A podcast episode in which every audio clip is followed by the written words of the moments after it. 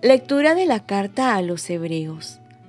Hermanos, Cristo, nuestro sumo sacerdote, ha recibido un ministerio sacerdotal tanto más excelente, cuanto mejor es la alianza de la que es mediador, una alianza basada en promesas mejores. En efecto, si la primera hubiera sido perfecta, no tendría objeto la segunda pero es un reproche lo que Dios les hace cuando dice, miren que llegan días, oráculo del Señor, en que haré con la casa de Israel y con la casa de Judá una alianza nueva, no como la alianza que hice con sus padres, cuando los tomé de la mano para sacarlos de Egipto. Ellos fueron infieles a mi alianza, y yo me desentendí de ellos, oráculo del Señor Así será la alianza que haré con la casa de Israel después de aquellos días. Oráculo del Señor.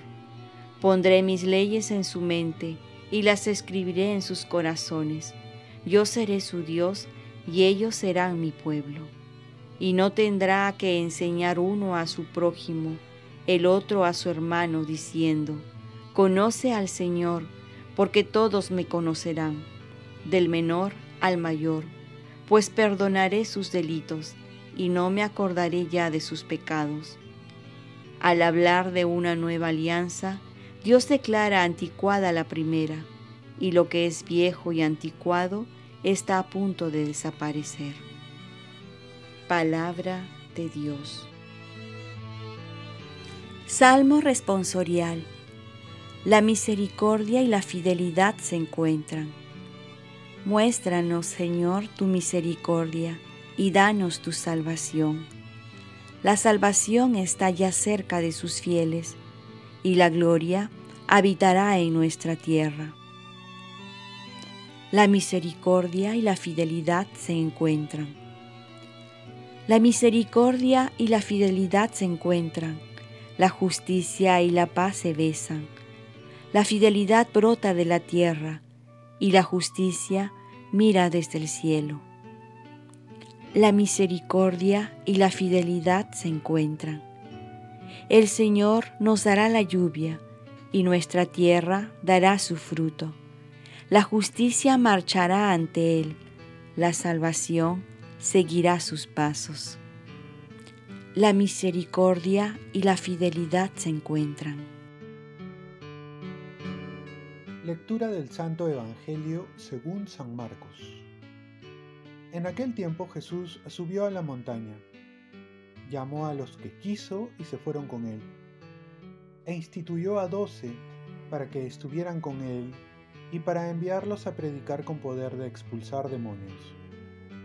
Simón, a quien puso el nombre de Pedro, Santiago, el de Zebedeo y su hermano Juan, a quienes puso el nombre de Boanerges, es decir, los hijos del trueno, Andrés, Felipe, Bartolomé, Mateo, Tomás, Santiago, el hijo de Alfeo, Tadeo, Simón, el cananeo y Judas Iscariote, el que lo entregó.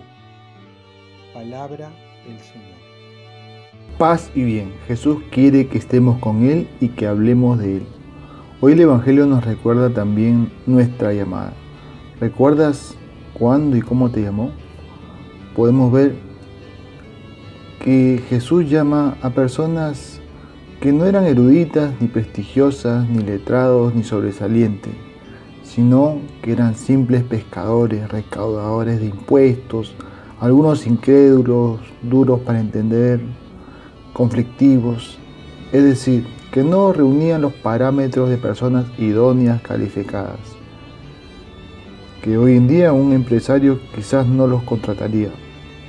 Pero Jesús los va a escoger y le va a confiar su poder, la gran misión de llevar esta empresa, la más grande, que es la iglesia. Y lo va a poner en sus manos. Como dice San Pablo, ha escogido Dios lo que no es para anular lo que es.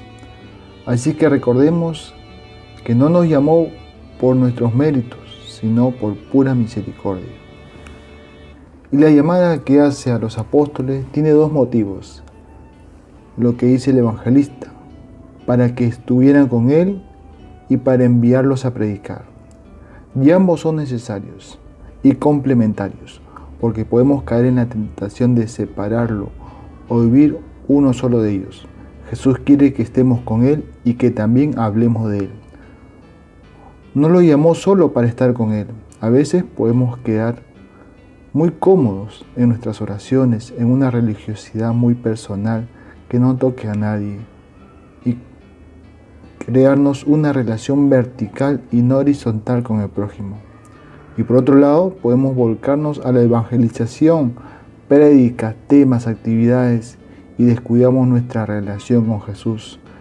En caso concreto, la oración, los sacramentos.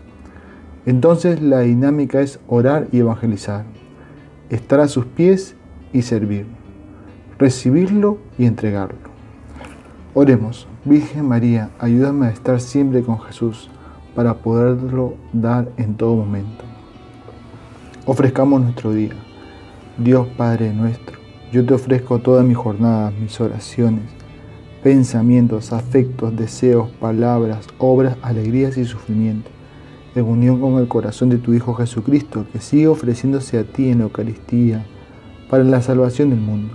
Que el Espíritu Santo que guió Jesús sea mi guía y mi fuerza en este día, para ser testigo de tu amor. Con María, la Madre del Señor y de la Iglesia, te pido por las intenciones del Papa con San José Obrero te encomiendo mi trabajo y mis actividades de hoy, para que se haga en mí tu voluntad. Y la bendición de Dios Todopoderoso, Padre, Hijo y Espíritu Santo, descienda sobre ti. Cuenta con mis oraciones, que yo cuento con las tuyas y que tengas un santo día.